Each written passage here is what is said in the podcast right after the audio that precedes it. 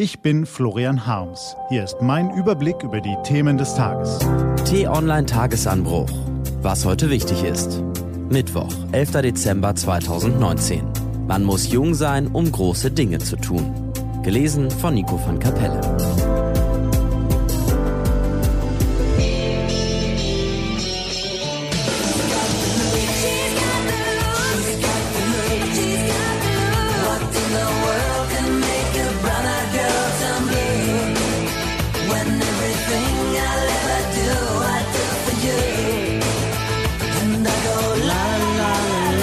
She's got the look. Einfache Worte, große Worte, ein großer Song, also ganz viele große Songs, Melodien der Jugend, wehmütige Erinnerung. Was waren wir jung damals in den 80ern? Was sahen wir alles in der Roxette-Sängerin Marie Fredriksson? Coolness, Wildheit, pure Energie. Nun ist sie nicht mehr unter uns. Aber vielleicht wirbelt sie über uns weiter, oben über den Wolken, wo es keine Vergänglichkeit gibt und sie zwischen all den Gestirn nun als ein weiterer heller Stern strahlt. Schön sieht aus. Waterloo. Und nun wenden wir den Blick wieder den irdischen Gefilden und einem politischen Knaller zu. Was war? In Finnland ist das Amt des Premierministers neu besetzt worden. Aha, ja, man hört sie schon murmeln. Na und? Na das. Den Chefsessel im Land wird Sanna Marin einnehmen und die ist gerade einmal 34 Jahre alt. Damit ist sie die jüngste Regierungschefin der Welt. Und nun lassen Sie bitte zum Vergleich vor Ihrem geistigen Auge eine 34-jährige Bundeskanzlerin erscheinen, die in Berlin der Republik die Richtung vorgibt. Unvorstellbar? Genau. Premierministerin Marin führt die bestehende Koalition mit vier weiteren Parteien fort, deren Vorsitzende ebenfalls alle Frauen sind. Die eine gerade mal Mitte 50, die anderen 32, 32 und 34 Jahre alt. Sie sitzen auf der Regierungsbank, teilen sich dort aber nicht das Ministerium für Familie und Gedöns, wie unser Altkanzler Gerhard Schröder sich seinerzeit ausgedrückt hat, sondern besetzen die Ressorts des Inneren, der Justiz und der Bildung. Eine der beiden 32-Jährigen gibt gerade das Wirtschaftsministerium ab und übernimmt jetzt die Finanzen.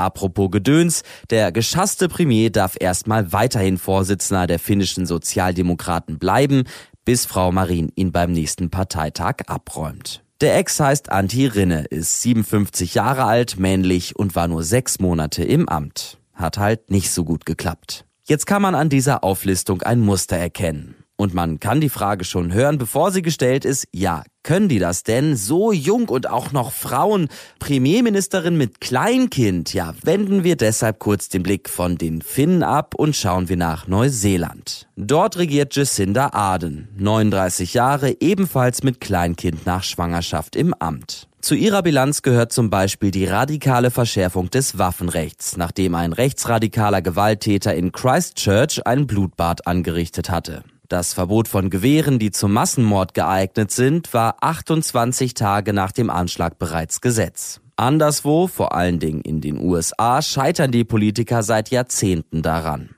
Zurzeit befindet sich die Premierministerin jedoch in einem kleinen Popularitätstief. Sie liegt in Umfragen nur noch knapp 30 Prozentpunkte vor ihrem nächsten Rivalen. Genau, 30 Prozent. Vor. Und jetzt nochmal, was hat das mit uns zu tun? Wenn wir verstehen wollen, warum CDU und SPD das Gespür für drängende Zukunftsthemen und den Anschluss an große Teile der Bevölkerung verloren haben, dürfen wir als eine von mehreren Erklärungen durchaus auch mal den Blick auf das Geburtsjahr der 65-jährigen Kanzlerin, des 61-jährigen Vizekanzlers und des 70-jährigen Innenministers wenden. Und wenn wir danach fragen, wie CDU, CSU und SPD ihre Misere überwinden können, einfach mal nach Finnland oder Neuseeland schauen. Wie heißt es so schön? Man muss jung sein, um große Dinge zu tun. Hat schon Johann Wolfgang von Goethe gesagt. Und wem sollten wir denn eher vertrauen als dem Meister aller Geister? Was steht an?